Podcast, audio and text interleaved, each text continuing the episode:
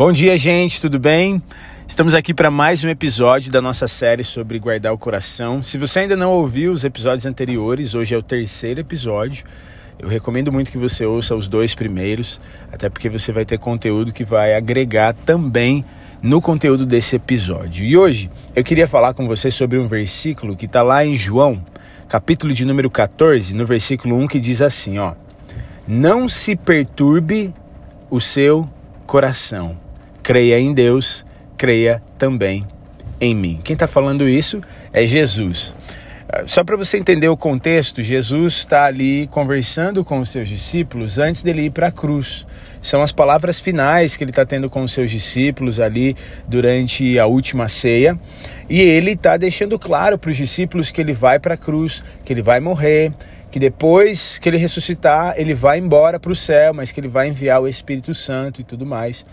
E diante dessas palavras, diante dessas notícias, os discípulos eles, eles ficam atribulados, eles ficam inquietos, eles ficam preocupados. Porque pensa, você tem que entender a cabeça dos discípulos, ok?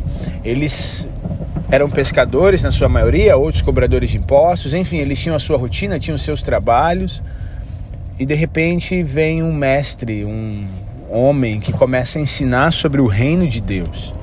Eles, como judeus, tinham a esperança da vinda do Messias, de que o Messias fosse libertá-los da escravidão, né? No caso, eles estavam ali debaixo da, da imposição do Império Romano. Então, eles tinham a expectativa que foi anunciada já por muitos profetas que viria um dia o Messias que fosse libertá-los e que reinaria e que então a nação de Israel triunfaria. Eles tinham essa esperança no seu coração, por mais simples que eles fossem, independentemente da posição social que eles tinham, todos tinham a esperança de que quando o Messias viesse, tudo seria diferente. Porque o Messias ia restaurar todas as coisas, o Messias ia trazer paz, liberdade. Ok. Aí eles encontram Jesus. E eles criam em Jesus essa esperança de que Jesus é o Messias enviado por Deus. Tanto que tem um momento que Jesus chega para os discípulos e pergunta: quem vocês dizem que sou? Né? Ele pergunta quem o pessoal diz que eu sou, para saber qual a imagem que as pessoas estavam tendo dele. E aí ele pergunta para os discípulos: Mas e vocês? Quem vocês dizem que eu sou? E aí vem a resposta de Pedro. Qual que foi a resposta de Pedro? Tu és o Cristo, o Filho do Deus vivo. Em outras palavras, você é o Messias prometido, enviado por Deus para libertar a nossa nação, para reinar sobre nós no reino de paz, de liberdade, para acabar com todo, todo esse caos, com toda essa miséria, para nos dar esperança de um futuro brilhante. Você é essa pessoa, Jesus. Você é o Filho de Deus enviado para nos libertar, para nos salvar. Então, a resposta de Pedro expressa a visão do coração dos discípulos em relação a Jesus. E ele estava certo. Jesus era realmente, Jesus era o Messias enviado por Deus. Só que aí eles então começam a caminhar com Jesus, começam a acompanhar Jesus com essa esperança. Eles tinham tanto essa esperança que uh, Tiago e João, a mãe deles, chega para Jesus e fala: Ó, oh, quando você estabelecer o seu reino, coloca o meu filho um à direita e outro à sua esquerda. E ela estava pensando justamente nesse reino terreno, em Israel ser libertado, né? E o Messias reinar. Eles estavam com essa perspectiva em mente porque eles tinham convicção de que Jesus era o Messias. Eles veem Jesus fazerem milagres que nunca se tinha ouvido falar antes, como por exemplo um paralítico de nascença ou um cego de nascença ser curado, né? E eles viram mortos ressuscitando, eles mesmos viram sinais acontecendo através das suas mãos. Pensa isso, gente. E aí, depois de três anos, de repente, eles estão na Páscoa, reunidos com Jesus, num jantar de Páscoa, né? As expectativas ali altíssimas sobre tudo que Jesus fez e o que Jesus faria dali para frente, pois Jesus convidou eles para um jantar especial na Páscoa, estavam todos juntos e de repente Jesus começa a falar aquilo que ele já havia falado muitas vezes, mas que eles não tinham dado muita atenção, que Jesus iria morrer, que Jesus iria embora, e aí Jesus começa a falar isso abertamente com eles. Gente, eu vou morrer. Eu vou ser crucificado. Eu vou morrer na cruz. Depois disso eu, eu vou vencer a morte, tá? Fica tranquilo. Mas depois disso eu vou embora, eu vou eu vou para o céu. Porque eles tinham essa perspectiva, né, de que o reino de Jesus seria um reino daquele mundo. E Jesus sempre deixou claro que o reino dele não era desse mundo. E Jesus estava mostrando então que ele iria para o céu, ele se assentaria à destra de Deus. Mas ele fala que ele iria enviar o Espírito Santo para estar com eles. E então começa a descortinar melhor o plano dele de espalhar a mensagem do reino e tudo mais, e que o Espírito estaria com eles. Só que quando eles ouvem que Jesus vai morrer e que Jesus vai embora, cara, imagina só o coração deles. O coração dos caras fica perturbado. Eles ficam inquietos. Porque pensa, toda aquela expectativa deles, toda aquela esperança deles começa a desmoronar. Começa a cair por terra, porque eles, peraí, a gente tinha esperança de que ele fosse reinar, né? Pensa a cabeça, por exemplo, de Tiago e João, né? Eu tinha expectativa que eu fosse me sentar no trono do lado dele. Pense a cabeça de Pedro, gente. Tudo o que passou na mente dos discípulos nesse momento. Jesus está dizendo que ele vai morrer e que ele vai embora. Não, peraí, como assim, cara? E quando nós lemos João 13, 14, 15 e 16, a gente vê que o diálogo todo gira em torno disso e Jesus deixa claro para eles que ele tinha um plano maior do que tudo isso. E aí no capítulo 14, no versículo 1, é que essas palavras de Jesus são ditas: Não se perturbe o seu coração. E aí ele, cara, fala algo incrível logo em seguida. Creia em Deus, creia também em mim. Algumas traduções dizem assim: Vocês creem em Deus, então creiam também em mim. Que incrível isso. Jesus, de novo, aqui faz o seguinte: toca no ponto do coração, toca na questão do coração, porque Jesus é o conhecedor dos corações e ele viu o coração deles, ele sabia que o coração deles estava preocupado, estava perturbado, que as expectativas deles estavam desmoronando. Mas Jesus fala uma coisa: não se perturbe o seu coração, não deixe o seu coração ficar inquieto, ficar perturbado. E qual que é a chave para isso? Ele dá a resposta logo em seguida. Você não crê em Deus? Então creia também em mim. Ou creia no Senhor. E crer em Deus significa crer em mim. A gente vai falar mais para frente em outros episódios mais detalhadamente sobre guardar o coração, como guardar o coração, o que é guardar o coração e tudo mais. Aqui Jesus está literalmente falando para eles guardarem o coração. Mas agora eu quero então mostrar para você essa chave tão essencial que Jesus coloca nesse versículo, porque ele deixa claro que a gente precisa proteger o nosso coração para que ele não ande perturbado, para que ele não fique inquieto. Agora, trazendo isso para a sua realidade hoje, a gente já sabe que Jesus é o Messias, a gente já sabe que Jesus vai voltar e tudo mais, mas a questão é: pensa tantas coisas na sua vida que tiram a sua paz. Porque no mesmo capítulo, no, num dos últimos versículos, Jesus fala para eles assim: Eu dou a vocês a minha paz, não se perturbe o coração de vocês. Então, pense em coisas que tiram a sua paz, que deixam você inquieto, que deixam você com o coração perturbado, mas são coisas que mexem lá no teu íntimo, porque pensa esse caso dos discípulos, era a maior expectativa da vida deles. Eles como judeus, eles construíram toda a vida deles, toda a história deles estava em, em cima disso.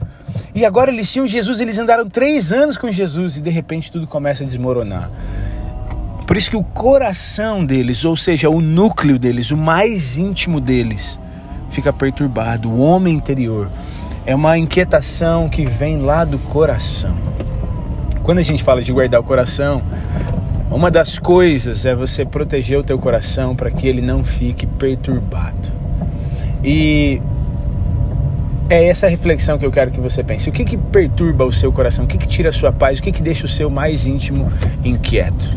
Quais são as questões que te perturbam?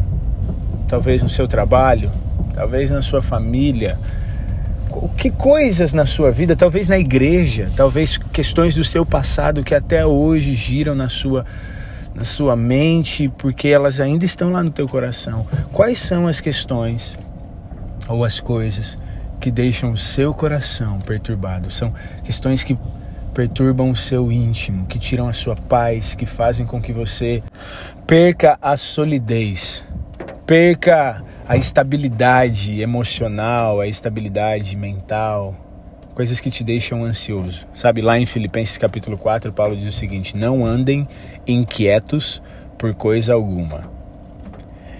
E aí ele fala: façam as suas petições conhecidas a Deus através da oração, súplicas, ações de graça, enfim. E olha a resposta que ele dá: E a paz de Deus, que excede todo entendimento, guardará o coração de vocês.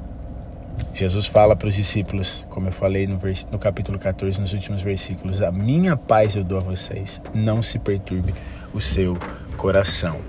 A paz de Deus no nosso coração é o oposto de um coração perturbado, de um coração inquieto. O que, que então tem perturbado o seu coração? E para finalizar, no versículo de número 1 do capítulo 14, que é o versículo base aqui do nosso, do nosso bate-papo, Jesus deixa claro qual que é o segredo. Ele fala assim: olha, não se perturbe o seu coração. Ao contrário, creia em Deus, creia em mim. A chave para vencer as inquietações do nosso coração é crer em Jesus. Significa que qualquer inquietação que nós temos no nosso coração, qualquer coisa que nos priva de experimentar da paz de Deus em qualquer área da nossa vida. E eu quero abrir um parênteses aqui quando a Bíblia fala sobre paz, não está falando só sobre ausência de conflito, mas está falando sobre o prazer da ordem, sobre a plenitude que existe quando todas as coisas estão em perfeito lugar, em perfeito funcionamento. Sabe quando você tem o seu quarto, que de repente você faz aquela faxina, né? Naquele dia você decide, um dia que tá livre, você faz a faxina e fica, cara, tudo organizado, tudo bonitinho. Já viu quando você arruma a sua mesa de estudos e tá tudo bonitinho? A ordem não dá prazer, não é uma coisa que você olha assim, uau, é, é gostoso, é prazeroso. É, é, quando a Bíblia fala de paz, é isso que a Bíblia tem em mente. Esse estado de ordem, de plenitude, de tudo estar no devido lugar, de prazer. Então, a Bíblia deixa claro aqui, Jesus deixa claro que o oposto dessa paz, o oposto disso, a inquietude do coração, é na verdade uma questão de fé. É uma questão, um problema de fé em Jesus, de confiança total em Jesus. Por isso o Evangelho é tão incrível e ele é a resposta para tudo, porque o Evangelho nos faz olhar para quem é Jesus, para a sua vida perfeita, a sua morte, a sua ressurreição, a sua ascensão e reinado e a sua promessa de retorno futuro. E isso nos leva a experimentar plena paz se confiamos em Jesus, se olhamos para Ele, se colocamos as nossas expectativas nele, naquilo que ele disse. Então Jesus está falando para os discípulos, gente, eu estou prometendo para vocês. Primeiro, eu vou voltar. Segundo, eu não vou deixar vocês órfãos. Eu estou garantindo isso a vocês, então confiem em mim. Confiem em quem eu sou, confiem naquilo que eu ensinei, naquilo que eu disse, confiem nas minhas palavras, olhem para o que eu estou dizendo, tenham fé em Deus, então tenham fé em mim. Porque crer em Deus é crer em mim. E isso vai impedir que o seu coração fique perturbado. Ele prometeu que ele vai voltar, gente. Ele prometeu que ele vai fazer novos céus e nova terra. E você e eu temos uma vantagem sobre os discípulos, sabe qual é? Nós já temos a ressurreição. Ele ressuscitou. Quando eles estavam tendo essa conversa com Jesus ali, Jesus ainda não tinha morrido, ele estava indo morrer e ele não tinha ressuscitado. Então, eles não tinham essa garantia que eu e você temos hoje. Agora que Jesus ressuscitou, nós temos uma garantia de que ele de fato disse tudo de modo real, verdadeiro e que se ele falou, ele cumpre. Então, ele diz que ele vai voltar. Então ele está reinando agora e ele reina sobre os nossos corações. O problema é que a gente deixa tantas outras coisas dividirem o trono do coração com Jesus. A gente deixa tantas outras coisas dividirem o trono do nosso coração com Jesus. E é por isso que a gente anda perturbado, por isso que a gente anda inquieto. creiam em Deus. Então, volte a sua fé para Cristo. Volte o seu coração para Cristo. Ele viveu uma vida perfeita, ele morreu pelos seus e pelos meus pecados. Ele ressuscitou. E ele prometeu que ele está reinando, que ele governa sobre nós, que ele está restaurando todas as coisas e que em breve ele vai voltar. Então não há por que andarmos inquietos. Sabe por quê? Porque Cristo está no trono. Não somente no trono lá no céu, mas no trono do seu coração. Avalie o seu coração. O que tem te deixado perturbado ou inquieto? Lembre-se que isso é uma questão de fé, porque significa que essa área específica que está deixando perturbado, por alguma razão você não confia plenamente em Jesus nessa área. Mas o convite de Jesus é: confie em mim, acredita em mim, olha para mim e a minha paz vai guardar o seu coração. Quero fazer uma oração, gente. Pai, enche-nos da sua paz, nos ajuda a identificar tudo aquilo que nos perturba, tudo aquilo que perturba o mais íntimo do nosso ser, porque essas coisas falam de coisas que dividem o trono com o Senhor. Porque se nos perturba, se abala o nosso ser, é porque está tendo autoridade sobre nós que não deveria ter. Então, o Espírito Santo de Deus nos ajuda a identificar essas coisas e removê-las desse lugar para que Cristo tenha o trono absoluto no nosso coração.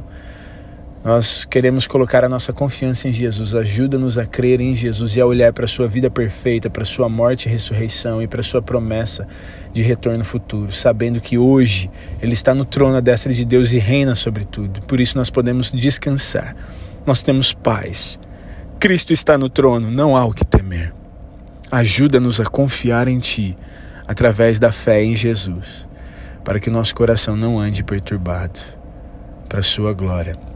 Amém. Amém, gente. Compartilha esse áudio com alguém. Eu tenho certeza que você conhece alguém que precisa ouvir isso.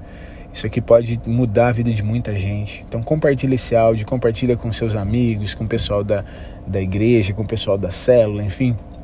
Manda para todo mundo que você puder. Compartilha nos teus stories, compartilha na sua rede social e vamos espalhar a mensagem de que nós não precisamos andar perturbados porque Cristo, Cristo Cristo, Cristo está no trono e nós podemos confiar nele. Tá bom, gente?